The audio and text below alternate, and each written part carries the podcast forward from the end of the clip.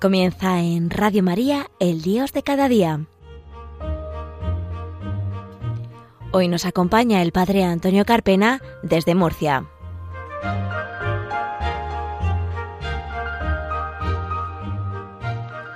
Buenos días queridos oyentes de Radio María, bienvenidos a un nuevo programa del Dios de cada día, aquí en las ondas de la Virgen, en las ondas de María. Les saluda el Padre Antonio Carpena de Murcia. Saludamos también de un modo cordial a nuestro técnico de sonido, que está para que todo funcione correctamente, a nuestro compañero Fran Juárez. Comenzamos.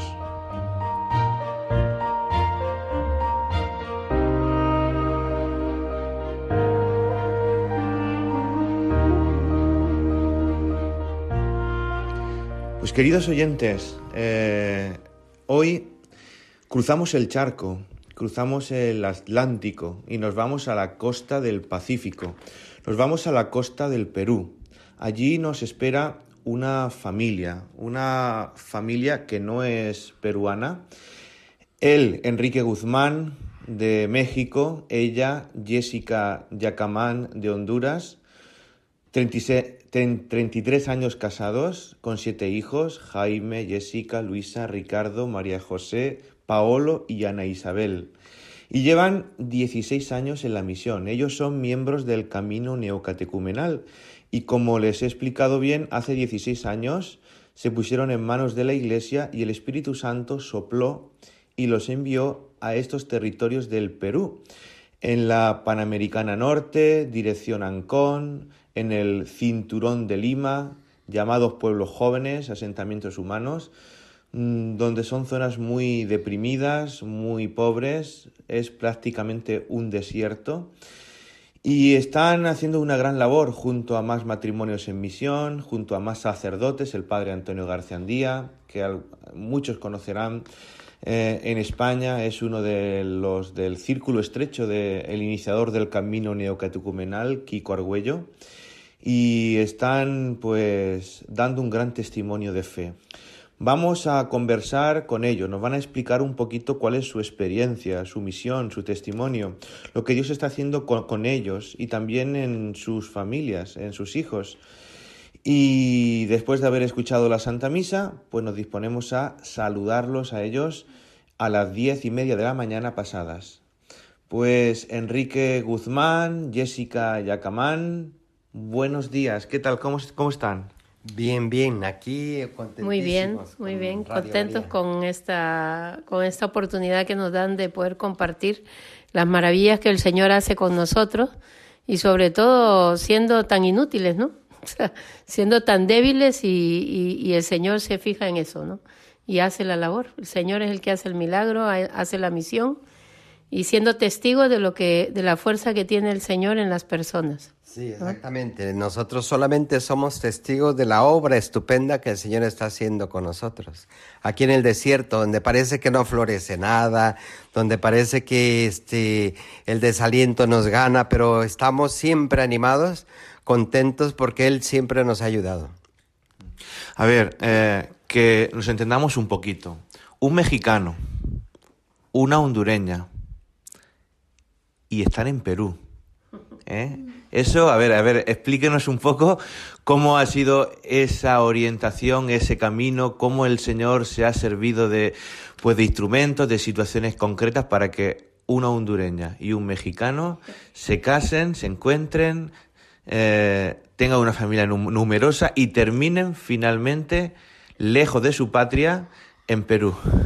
La verdad que este es una historia de salvación increíble cómo Dios llevó a Jessica a México a la universidad y ahí fue donde nos conocimos.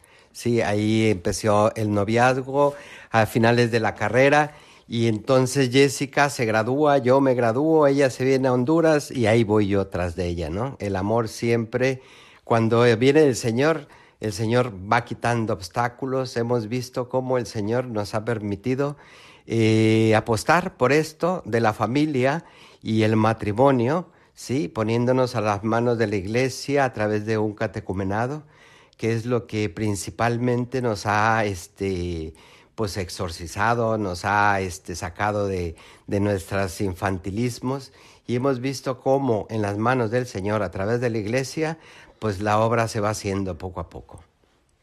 Pues yo creo que la experiencia ha sido igual, ¿no? Como, como este, la historia de Tobías a mí me encanta mucho porque digo yo, cómo tiene a cada persona ya eh, señalada para, para hacer una, una misión, ¿no? Y yo creo que el Señor ya con nosotros ya tenía, desde antes que naciéramos, como decís ahí, desde antes del vientre de la madre, tenía una misión para, para Enrique y para mí, como matrimonio, como familia.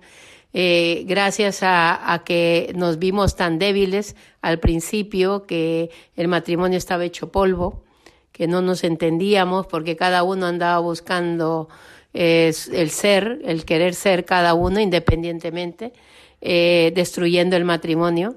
Vimos cómo eh, eh, se nos venía abajo. Y de repente el Señor tuvo misericordia y nos invitó a unas catequesis. Y esas catequesis decía, venid a mí los que estáis cansados y agobiados, que yo os aliviaré. Y yo me acuerdo que en ese momento yo estaba cansada de hacer mi voluntad y no ser feliz de no ser feliz, no encontrar la felicidad teniendo la parte material como, como profesionista, como, como esposa, pero no era feliz. Y veía que más bien con, con entre más, más se me anchaba el corazón, más destruía. Entonces vemos cómo el Señor volteó a ver, nos da esta invitación a estas catequesis y, y empezamos para escuchar y empezamos a ver realmente eh, lo que Dios tenía para nosotros. Eh, ahora ya hemos, eh, bueno, hemos tenido ya mucho tiempo, años de camino.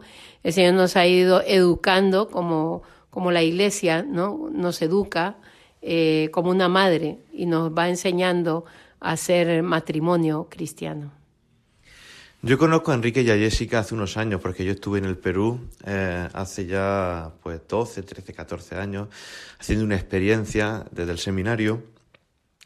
Y tengo que decir que esto es la locura del amor de Dios, porque desde fuera de la perspectiva de la fe, Enrique y Jessica son unos locos, unos locos, porque ¿cómo, cómo van a dejar su tierra, su familia, sus padres, su trabajo, su más o menos su futuro establecido, organizado, su comodidad, y lo dejan todo, y se vienen para acá y se fían de la palabra de Dios. Y, eso que acá es un poquito árido y es complicado. No exento tampoco de que el Señor derrama su bendición sobre ellos constantemente. Me gustaría un poquito, Enrique, Jessica, que nos comentarais, después hablaremos con sus hijos, que es también pues un testimonio de verdad muy fuerte y muy hermoso de ver también cómo ellos también son parte de la misión y cómo el Señor va obrando maravillas que nos expliquéis un poquito cuál es la misión concreta que la Iglesia os encomienda en estos territorios de misión acá en el cono norte de, del Perú. En primer lugar, este, a mí me interesó mucho la misión porque me dijeron que no había que hacer nada, sí, estar nada más, sí, hacer un signo presente de la familia y el matrimonio. Y la verdad que nosotros pensábamos que conocíamos a Dios, pero eh, la misión ha sido un don inmenso porque en verdad nos hemos conocido primero nosotros y hemos visto cómo este, nosotros le hemos sido infiel y él siempre tan fiel. Entonces hemos visto que la fuerza, los ánimos, este, nos vienen de él. Sí, nosotros siempre hemos puesto oposición a esta historia de salvación que eh, el Señor quiere hacer a través del miedo, de la desidia, sí, del desaliento, porque en verdad sí es difícil estar en el desierto, pero cuando uno hace la voluntad de Dios, Dios se encarga de lo demás. Hemos visto que aquí solamente hemos sido testigos, no hemos hecho nada en verdad. Nuestros pecados, eso sí, ¿no? nuestra debilidad, nuestras broncas, discusiones, como en todo matrimonio.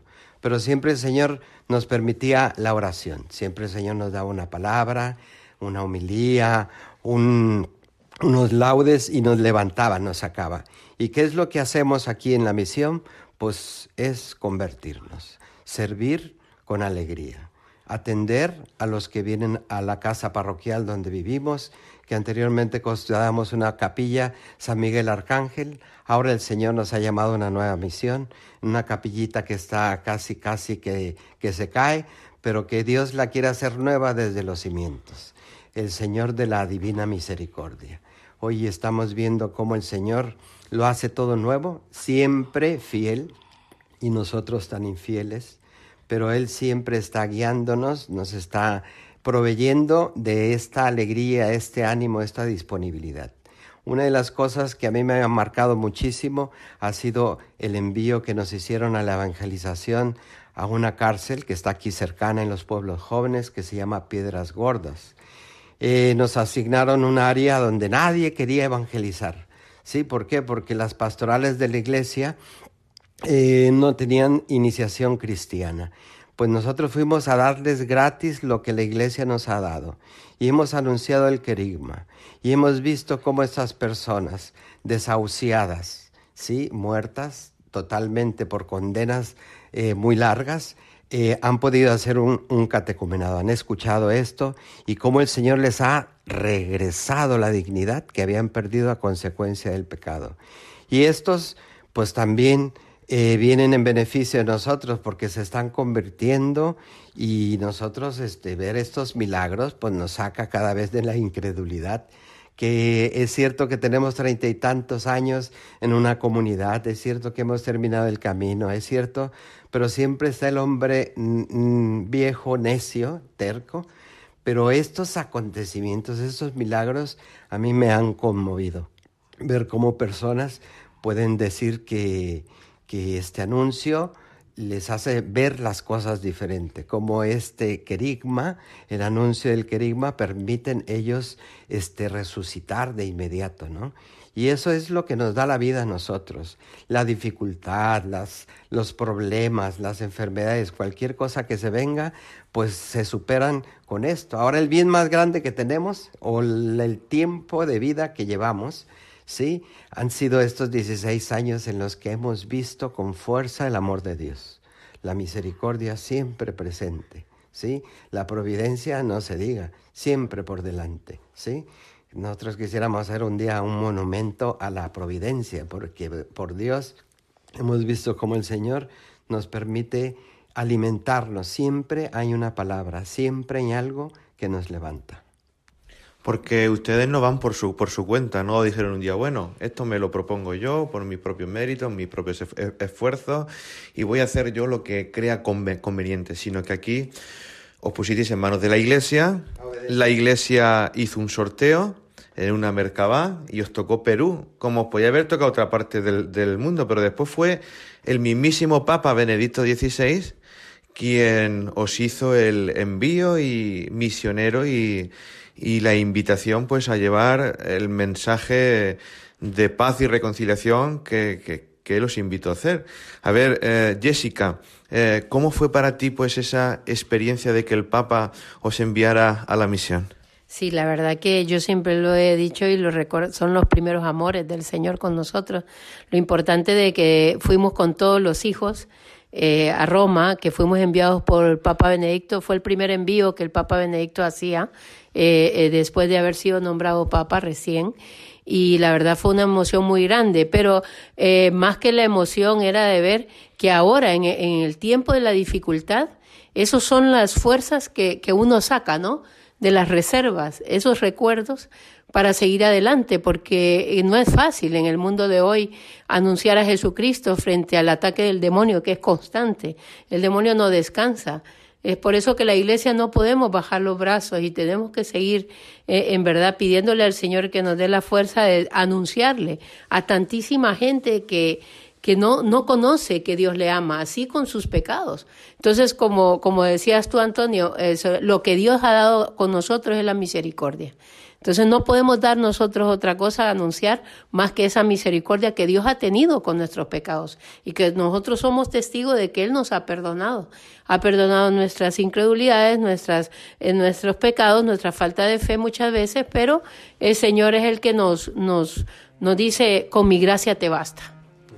Y no es casualidad que ahora el Señor os haya enviado hace poquito tiempo a una nueva misión, os ha pues sacado de la casita donde estabais, a, muy, a muy poquito de distancia de acá, pero os ha enviado a un sitio a construir un nuevo templo. ¿eh?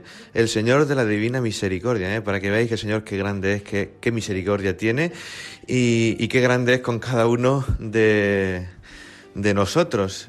A ver, queridos oyentes, le vamos a dejar ahora con una canción que se llama Bendita eres tú, María, de Kiko Argüello, y volvemos enseguida. Bendita eres tú, María.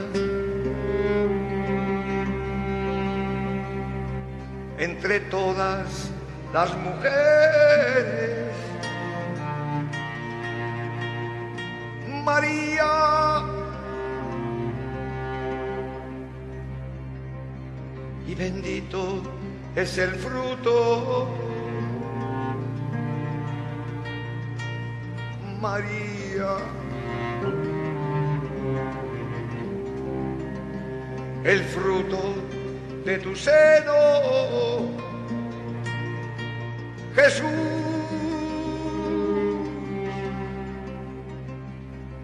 María.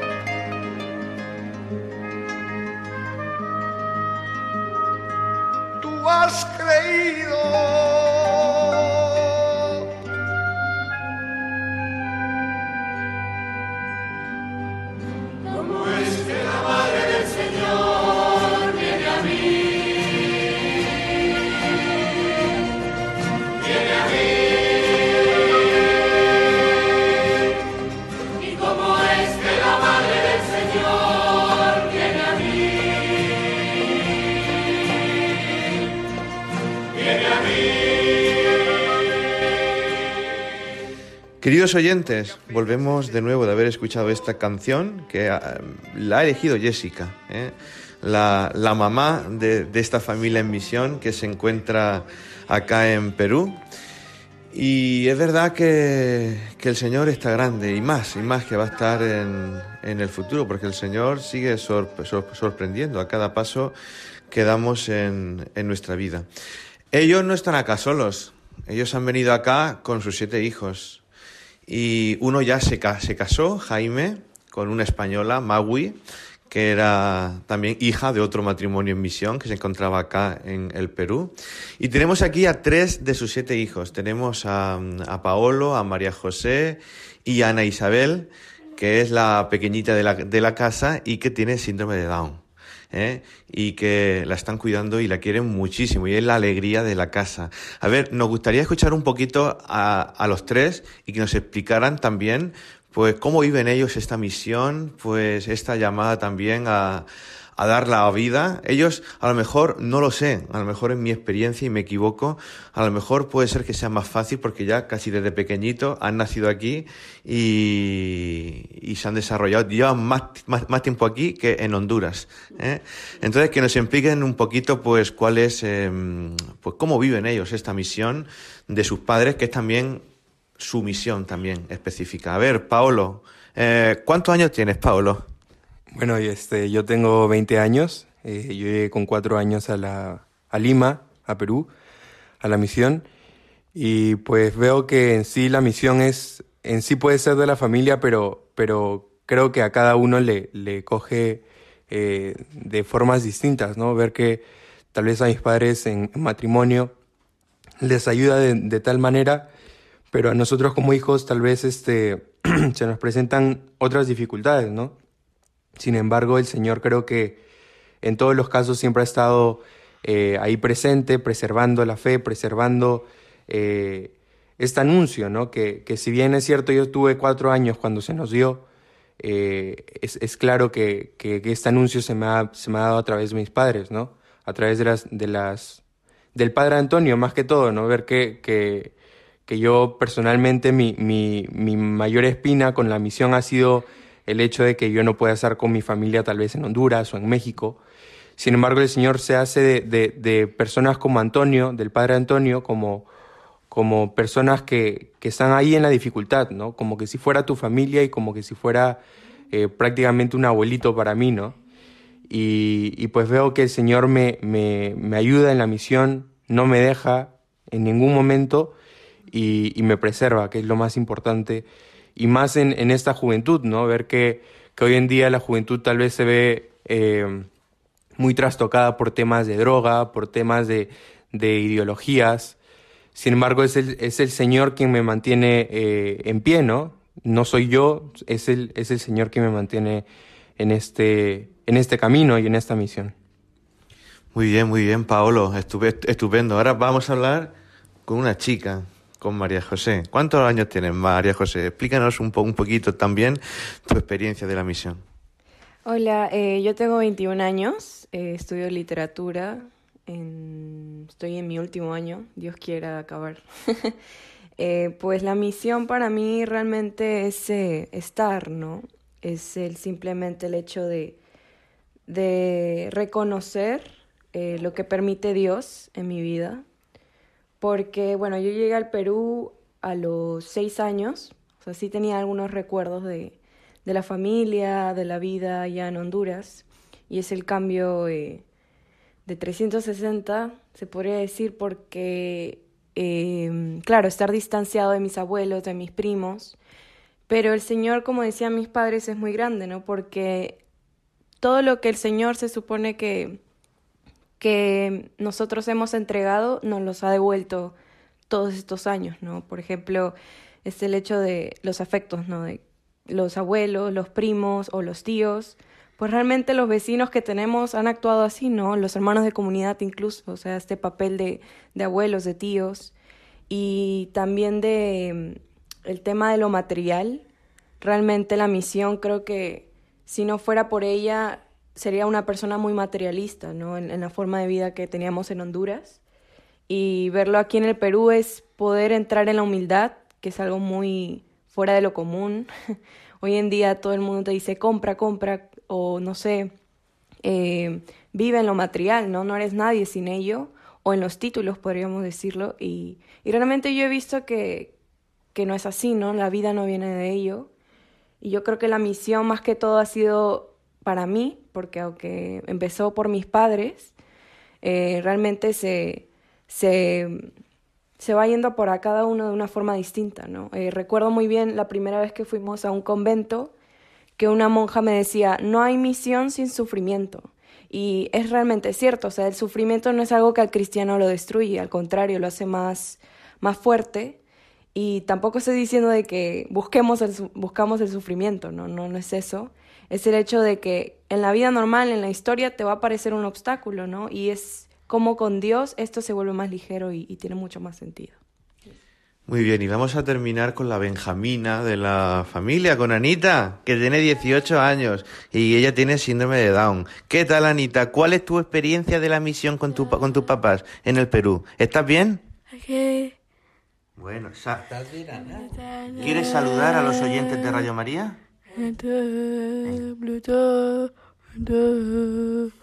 Muy bien, estupendo. Anita, bueno, queridos oyentes, nos despedimos y ya tenemos pues una familia más para rezar. Queridos oyentes, en esta familia tan grande como es la familia de la Virgen, en las ondas de Radio María. Así que le damos las gracias de corazón a, Enrique Guzmán, a Jessica Yacamán, a su hijo Paolo, su hija María José, a su hija Ana Isabel, que han estado aquí presentes en este programa desde Perú. Y le damos las gracias también a nuestro técnico de sonido, a Fran Juárez, que ha estado pendiente de que todo suene perfectamente. Pueden seguir en contacto con nosotros, oyentes, en el email del programa, el dios de cada día, 34 arroba también en las redes sociales, arroba el Carpena y en Facebook, Padre Antonio Carpena López. Y nada más, que pasen una buena tarde, un buen día y que Dios les bendiga. Hasta el próximo programa. Hasta luego.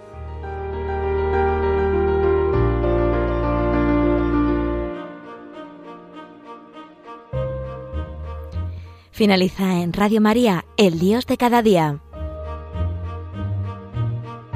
Hoy nos ha acompañado desde Murcia el Padre Antonio Carpena.